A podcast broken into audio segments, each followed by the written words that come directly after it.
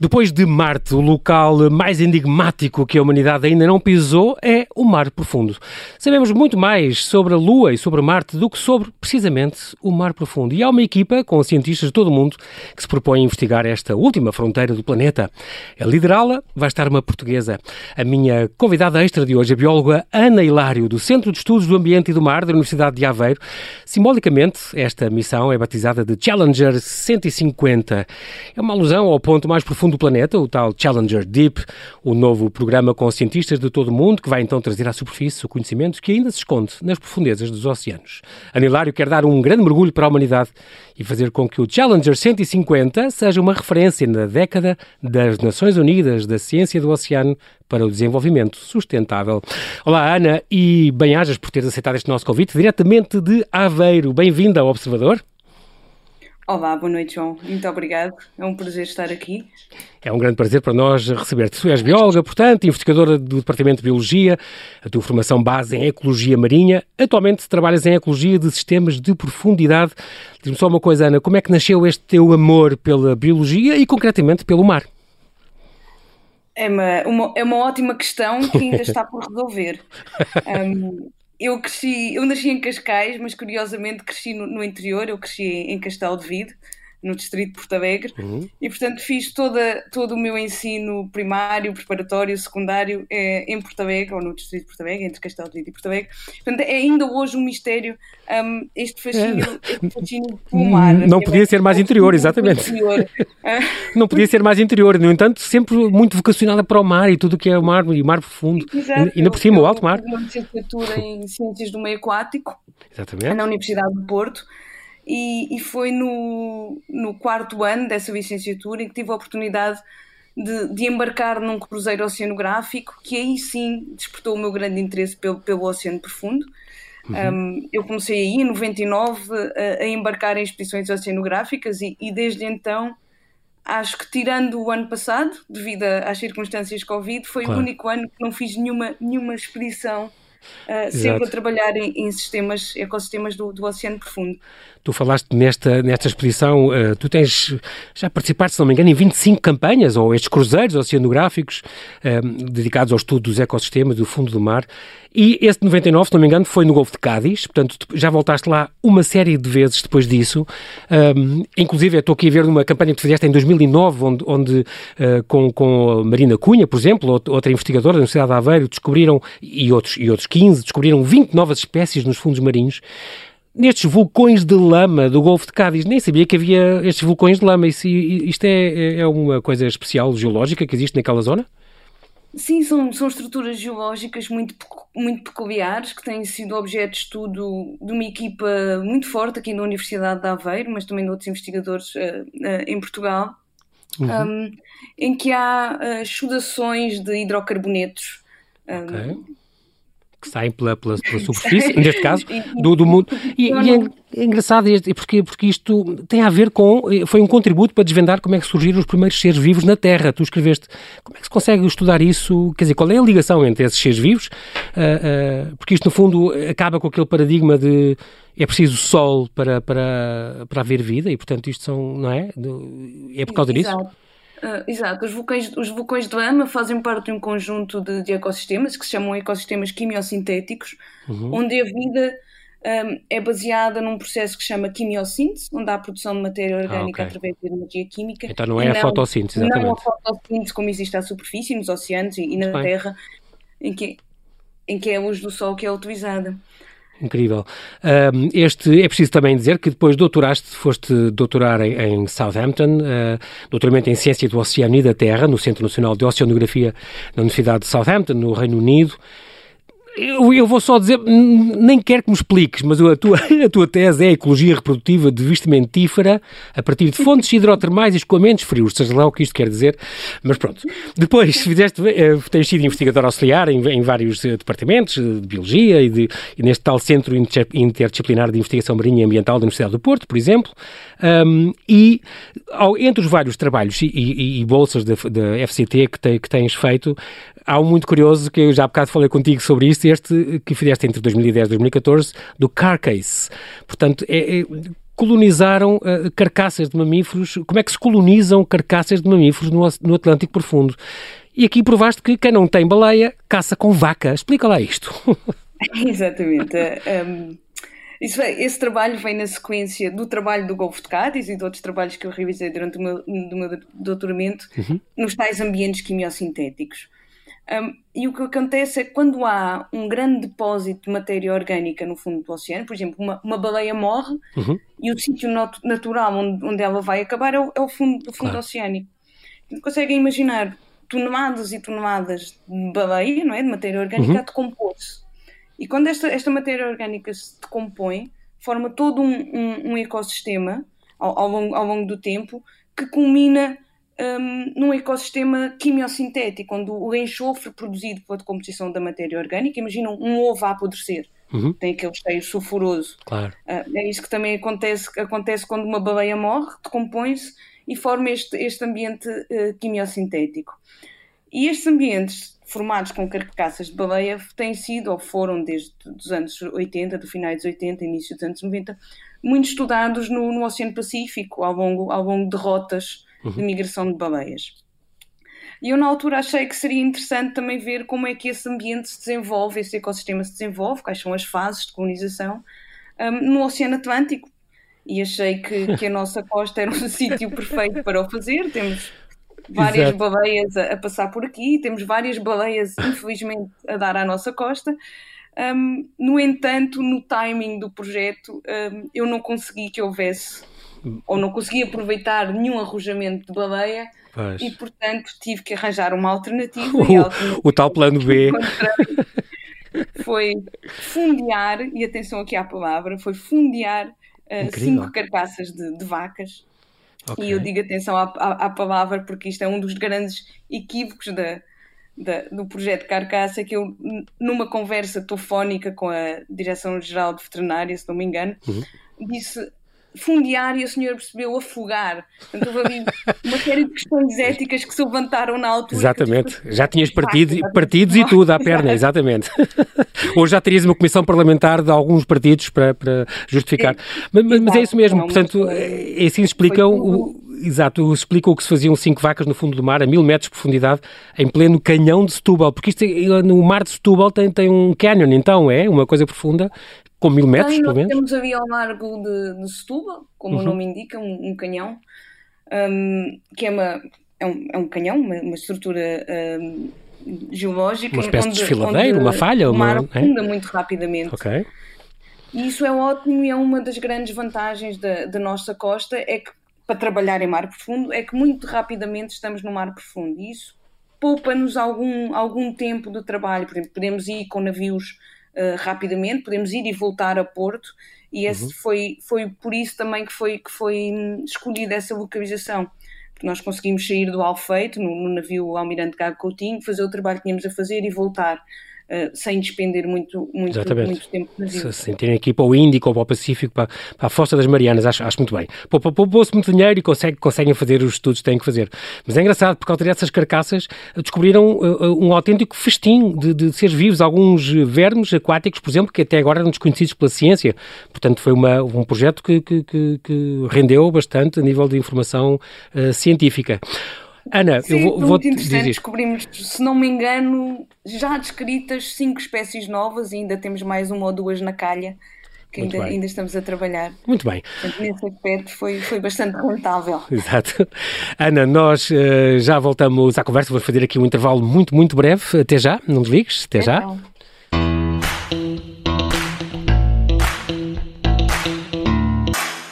Estamos a conversar com a bióloga Ana Hilário, a bióloga portuguesa que vai liderar a Challenger 150, a missão internacional que se propõe explorar o fundo oceânico. Ainda estou aqui nas tuas campanhas, eh, Ana, tu tens uma, uma, uma além de um trabalho incrível, eh, por exemplo, estou a ler aqui este Mining Impact, é, é um, um, trabalho que tens em mãos e que já tinha estado numa campanha disso em, entre 2015 e 2017, agora voltaste a pegar. É muito importante o fundo oceânico como, como de, também uma uma fonte de, de, recursos também geológicos e mineralógicos e, portanto, há que... Para o sítio onde vocês vão, por exemplo, de, a quem é que pertence esse fundo oceânico? As empresas vai causar com certeza um grande impacto quem se propuser uh, explorar esse fundo a nível mineralógico e geológico?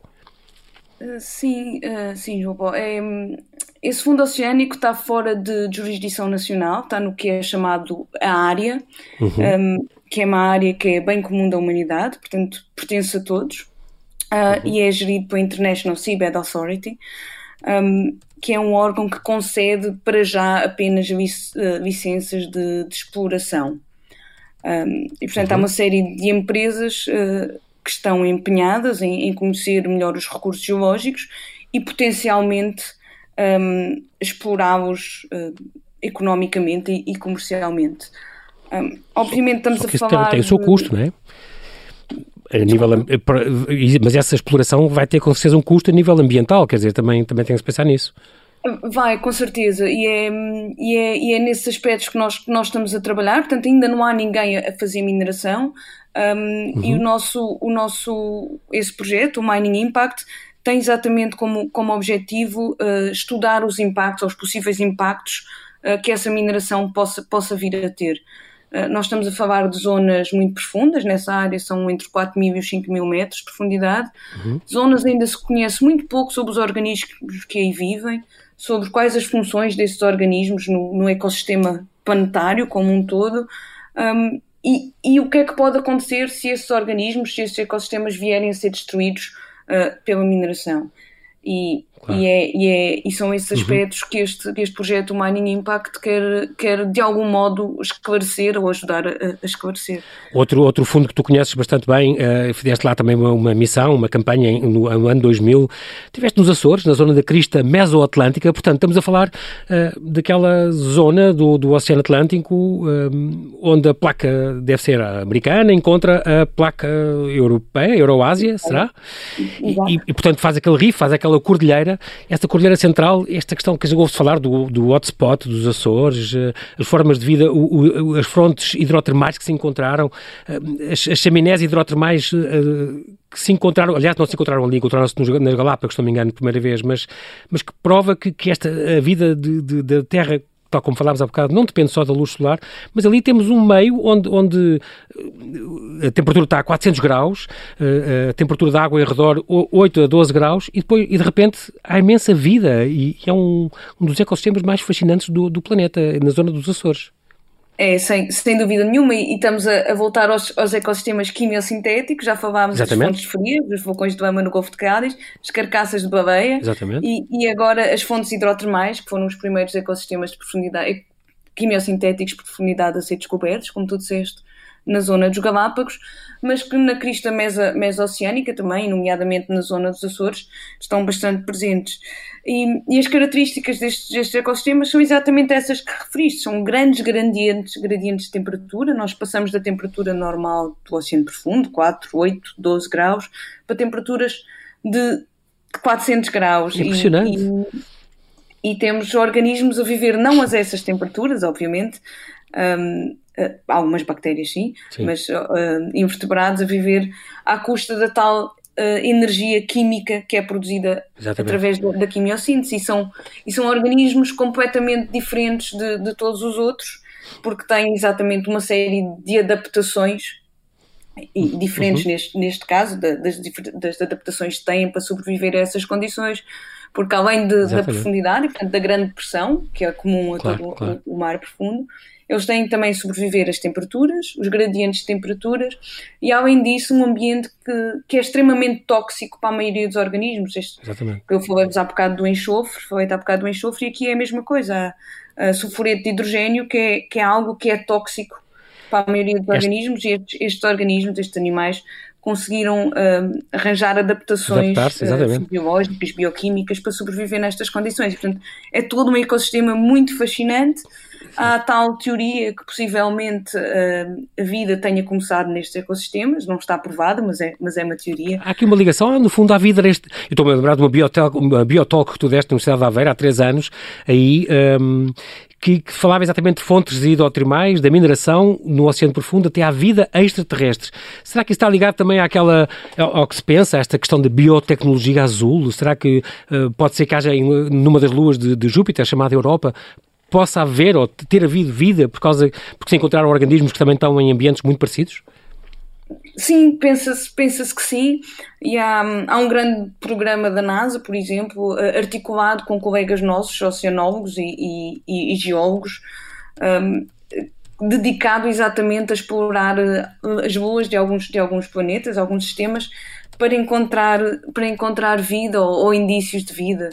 Uhum. Um, é interessante, eu ano, não o ano passado, há dois anos, já foi em 2019, um, estive numa, numa expedição no Oceano Ártico em, em, que tínhamos a bordo alguns colegas da NASA e do Woods Oceanographic Institute nos Estados Unidos, uhum. que tinham como grande objetivo estudar o oceano debaixo de gelo. Portanto, o Oceano Ártico é um modelo uh, fantástico para eles trabalharem, porque depois daqui podem fazer um, um upscale para, claro. para algumas luas onde há um oceano gelado. Uhum com uma camada de gelo muito mais profunda do que o que nós temos, mas aqui é um, é um começo para eles testarem até algumas ferramentas e, e, e sensores. Tu, tu tiveste também há, em 2009 neste, na East, East Scotia Sea, na Antártida, onde, um, numa campanha, onde também encontraram uma série de espécies até agora desconhecidas, como o tal caranguejo Yeti ou aquela estrela predadora com sete braços, uh, combinações de espécies ainda não registadas, portanto, toda uma, uma descoberta gigante uh, que, que essa permitem, ou, ou, como ano passado, no, no, no, em busca da aurora, daquele monte submarino no fundo oceânico, também conseguem, uma coisa que está coberta por gelo, está a 4 km de profundidade, cobertos de gelo permanentemente, mas que também vos conseguem uh, dar dados sobre a vida e sobre a vida em, em noutro, noutros planetas, se calhar, e portanto, realmente o fundo, o, as profundezas podem esconder uh, segredos ainda incríveis e é isso que vocês propõem agora descobrir, certo? É, é. Há, há, muito por descobrir ainda, e, mas também há muito que já se conhece, e, uhum. e é algo que nós também queremos uh, atingir com o Challenger 150 uhum. é também uh, tornar acessível o que já se conhece e, e para podermos de algum modo uh, trabalhar em questões como tu referiste de biotecnologia azul, uma, até uma, uma recuperação pós-pandémica baseada numa economia azul, sustentável. Portanto, há aqui uma série de, de conhecimento que nós de facto queremos trazer à, à superfície e que, pode, e que possa ser aproveitado para benefício da, da humanidade. Essa biotecnologia azul quer dizer precisamente isso, Ana? É a questão de ser sustentável? É. Ok. Podia ser verde, eu achava que devia ser verde, nesse uh, caso. É, é, o azul por referência ao oceano. Ok, ah, muito bem, claro. Uh, o mar profundo, portanto, estamos a falar agora do mar profundo. O mar profundo eh, são os fundos marinhos entre os 200 e os 11 mil metros abaixo da superfície do oceano, pronto. Eu, a ideia que eu tenho do mar mais profundo é aquela fossa das Marianas, não é? Que está a 10.916 metros no Pacífico, que foi explorada a primeira vez faz agora 60 anos, em janeiro de 60. Um, e onde também teve uh, há oito anos James Cameron, o, o, o realizador do Exato. Titanic, não é? Fez aquele, e cá está, fez aquele, aquele submergível, o Deep Sea Challenger, um, fez aquele mergulho. Portanto, é uma zona, o mar profundo é uma zona que permanece por, por explorar e a vossa ideia, uh, e ainda por cima ocupa 60% da superfície da Terra, é uma, é uma coisa gigante. Uh, Porquê é que é tão importante explorar e conhecer ou mapear este, este, este mar profundo? Primeiro porque, como tu disseste, são 60% do nosso planeta. Sim, a área é gigante. Não é? Uma área gigantesca. Uhum. Um, e ainda muito desconhecida, qual, por vezes. Do qual nós podemos adquirir novos conhecimentos que podem, uh, para além do valor intrínseco do conhecimento, é claro, uhum. mas que, que, nos podem ajudar como humanidade a, a atingir um, valores eh, tanto económicos como comerciais como sociais que ainda, que ainda não, não, não atingimos. Uhum. Um, sabemos que o mar profundo, pela sua dimensão também, um, fornece inúmeros serviços uh, ao planeta. Uh, por exemplo, é muito importante na regulação do clima. Uhum. O mar profundo tem uma palavra a dizer nas alterações climáticas. Um, uhum. E, portanto, é, é, é por tudo isso Importante. exatamente que nós queremos que nós queremos conhecer melhor e, e conhecer melhor e tornar acessível, essencialmente é um, um, dos pontos que nós gostamos de, claro.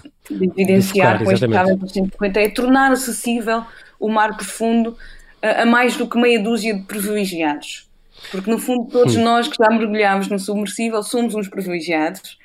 Um, uhum. E depois já vem do nível, do, do nível individual, há nações privilegiadas na exploração dos mares profundos e, e, e, por aí fora.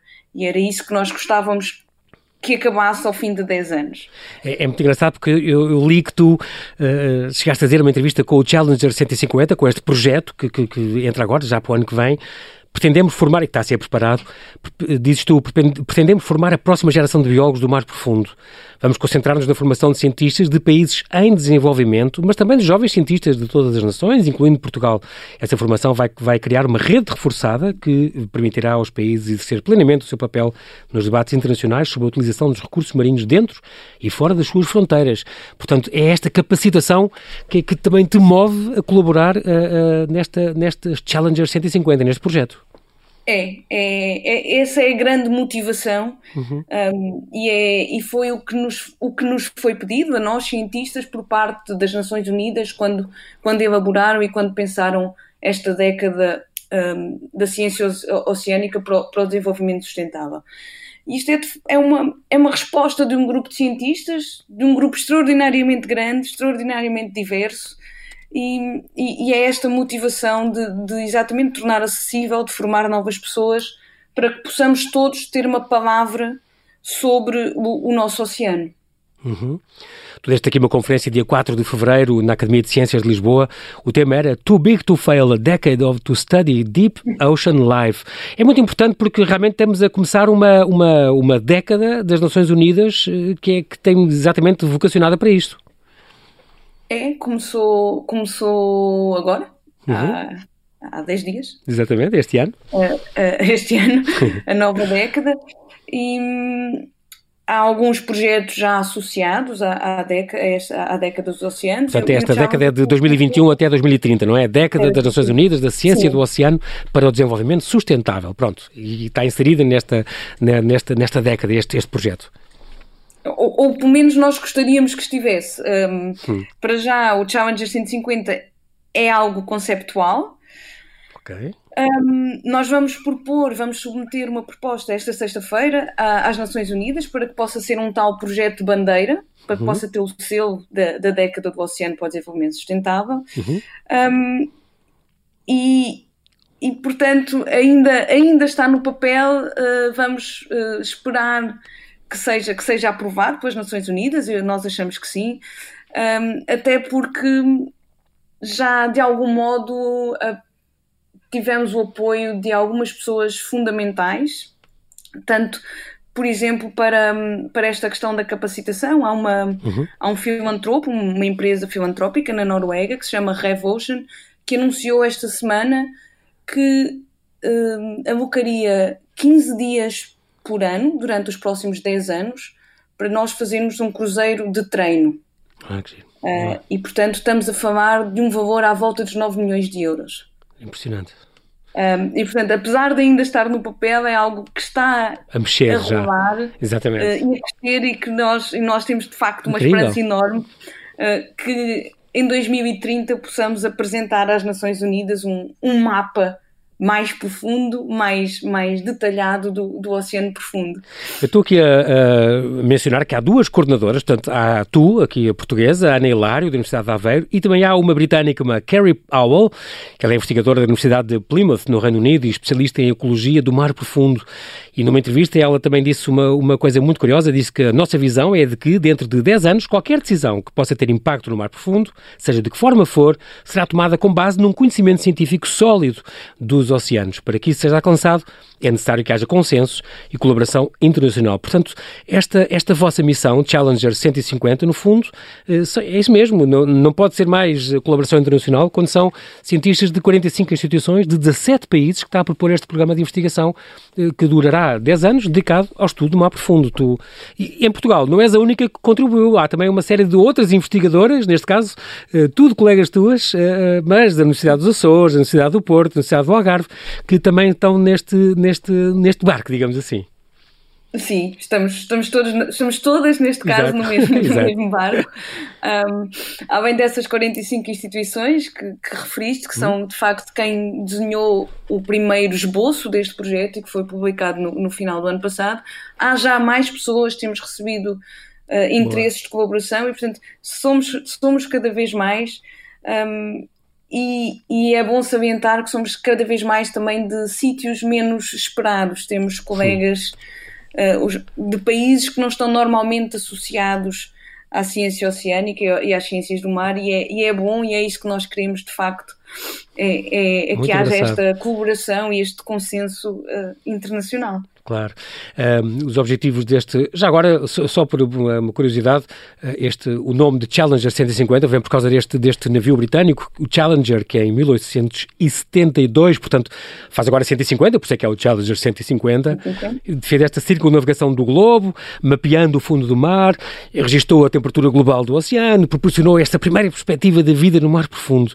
Um, esta viagem, que foi entre 1872 e 76, e passou, aliás, por Lisboa e pela Madeira, um, deu, no fundo, esta primeira perspectiva do, do, fundo do mar. E depois o Challenger 2, em 1951, um, fez mais ou menos a mesma viagem, mas já com o sonar, já com, portanto, com outros dados.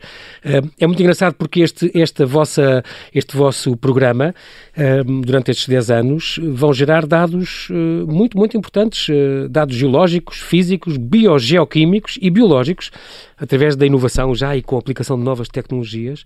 E um, será usado esse conhecimento para, eh, para tomada de decisões a nível regional, nacional e até internacional, como por exemplo sobre a exploração mineira, como já falámos disso, sobre a pesca, sobre a conservação da biodiversidade e sobre, como tu disseste muito bem, a política climática. É muito importante. E o fundo do mar aqui também tem muito, muito a ver, não é? Nós temos, temos muito a aprender ainda com o que temos que explorar uh, no fundo dos mares e isto vai ser uma grande ajuda. Vai, nós, nós, nós esperamos que sim. Uh, como eu já referi, o, o mar profundo tem um, um papel muito importante na, na regulação do clima. Um, alguns aspectos dos quais nós sabemos a importância, mas não uhum. sabemos, por exemplo, o que é que as alterações climáticas podem afetar no, no, no mar profundo. E, portanto, é isso que nós também queremos uh, perceber, é como é que o, o, que fazemos à superfície se repercute no, no fundo e, vice, e vice-versa. Um, e, e, daí que seja preciso toda uma série de dados um, da coluna d'água, dos fundos e, e, também uma, uma certa interdisciplinaridade, não, não somos só biólogos. Uhum. É um programa essencialmente biológico, um, mas também queremos colaborar e, e esperamos colaborar com, com todo outro tipo de, de científicos. Exato, e, e falámos disso, não é? Os tais físicos, os... os físicos, oceanógrafos, geólogos, biogeoquímicos. De meteorologia, não sei o que exatamente, tem, tem, tem, tudo a ver. É, é, uma pergunta, Ana, estas, ao longo destes 10 anos, vocês farão, uh, este, este programa inclui uh, campanhas ou cruzeiros em, cert, em zonas variadas ou estão focados numa zona específica? Um, foi, foi curioso teres mencionado a expedição do Challenger, porque uhum. o meu grande sonho e o sonho da, da Carrie, e foi assim que tudo começou. Um, era uma circunnavegação. Era recriar, era recriar o Challenger. Ah, que giro. Sim. A, a expedição, utilizando novas tecnologias. Uhum. Um, depois de dois ou três anos a, a, brincarmos com esta ideia e até termos organizado uma série de conferências e alguns grupos de trabalho, uhum. chegámos à conclusão que seria quase impossível financiar essa exposição à volta do mundo. Exato. E, portanto, e, portanto tiveram que selecionar, não é? Portanto, imaginámos um programa modular. Ok. Nós queríamos à mesma mostrar globalmente, uhum. mas com, considerando o oceano como um puzzle e que cada, cada, cada grupo de cientistas vai pondo uma peça de conhecimento. Okay. Uh, e, portanto, imagina eu, através de um projeto financiado pelo FCT, vou-me comprometer a gerar dados que vão contribuir para este Challenger 150. Ok. Uh, um colega nos Estados Unidos faz a mesma coisa no Pacífico, um colega na Índia faz a ah, mesma pronto, coisa okay. no, no Índico. Repartem, portanto. Ao fim de 10 anos temos um puzzle. Reúnem o material todo, exatamente. Possível. Muito bem, e, e, tem que criar, claro, essa, essas folhas comuns para todos preencherem, para, não é? Para todos eh, porem os dados no, no, no, mapa comum que apareça depois de, de, todo o mundo. É uma ideia muito boa. Estes já agora, uh, uns últimos pormenores. Ana, por exemplo, estas, estas chegam a um sítio, a um spot que querem explorar o fundo do mar. Pode estar a 4 mil metros de profundidade, faz conta. Vocês usam sondas, são submarinos não habitados ou há mesmo maneira de chegar lá pessoas? Como é? Um, há, há submarinos uh, tripulados, são submersíveis. Que vão até, até que profundidade? Até à volta dos 4 mil. Não, engano, desculpa. O, uh, no, o Japão tem um submersível que vai até aos 6 mil. Se não me engano. Um, e depois há os rovos, não é? Aqueles. Sim. Os Estados Unidos têm um, um, talvez o submersível mais icónico de sempre, o Alvin. Uhum. Que vai, até, que vai até quê? Também 4 ou 5 mil? Até, eu acho que vai até 3 mil, quase 4 mil, mas está neste momento outra vez uh, nos taleiros para ser adaptado para poder ir até aos 6 mil. Ah, boa. Um, mas cada vez mais se usam robôs, portanto, os tais ROVs, os Remotely okay. Operated Vehicles, que são submersíveis operados remotamente, portanto, ligados com um cabo ao navio e com câmaras, portanto, são os nossos olhos no fundo, com manipuladores, claro, claro. são as nossas mãos. Um, e depois há um terceiro tipo, que são os veículos autónomos, que são uh, programados, por assim dizer, para ir a um lugar, mandar dados ou voltar ao navio e depois os dados serem recolhidos. Mas esses veículos autónomos também, também não são tripulados, são só... Também não são tripulados. São uma espécie de, de robôs também que, que vão... Uma espécie de robôs, exatamente, okay. uma espécie de drones Está bem, e, e esse, esse, material é sempre, deve ser sempre muito caro. Uh, Resta-nos esperar um bocadinho que vocês consigam todos os apoios, porque essas expedições não são de certeza baratas, mas vale muito, muito, é uma missão muito importante que vale muito a pena seguir. E, Ana, como é que vocês vão ter um blog para a gente estar a seguir o que vocês vão fazendo? É possível? Isso existe? Está pensado? É, neste momento uh, estamos a construir um, um site onde, onde esperamos brevemente colocar toda a informação sobre, sobre o projeto, os nossos princípios.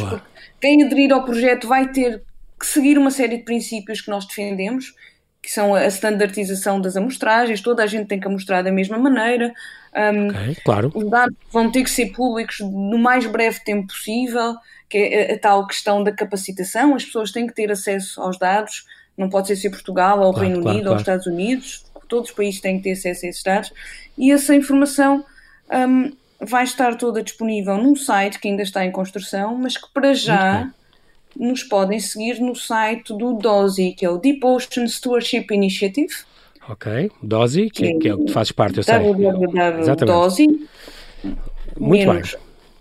Org, Isso é, é importante. DOSI menos project. A gente pesquisando eh, chega lá. Muito bem. Isso, isso, é importante e vamos seguir. Ana, infelizmente aqui na rádio o tempo voa. Quem tem que te agradecer muito pela tua disponibilidade em estar connosco no Observador. Oxalá tudo corra bem nesta vossa importante, vossa e do mundo, importante missão. Bem-ajas e mantém-te segura. Muito obrigado. Obrigado, João Paulo.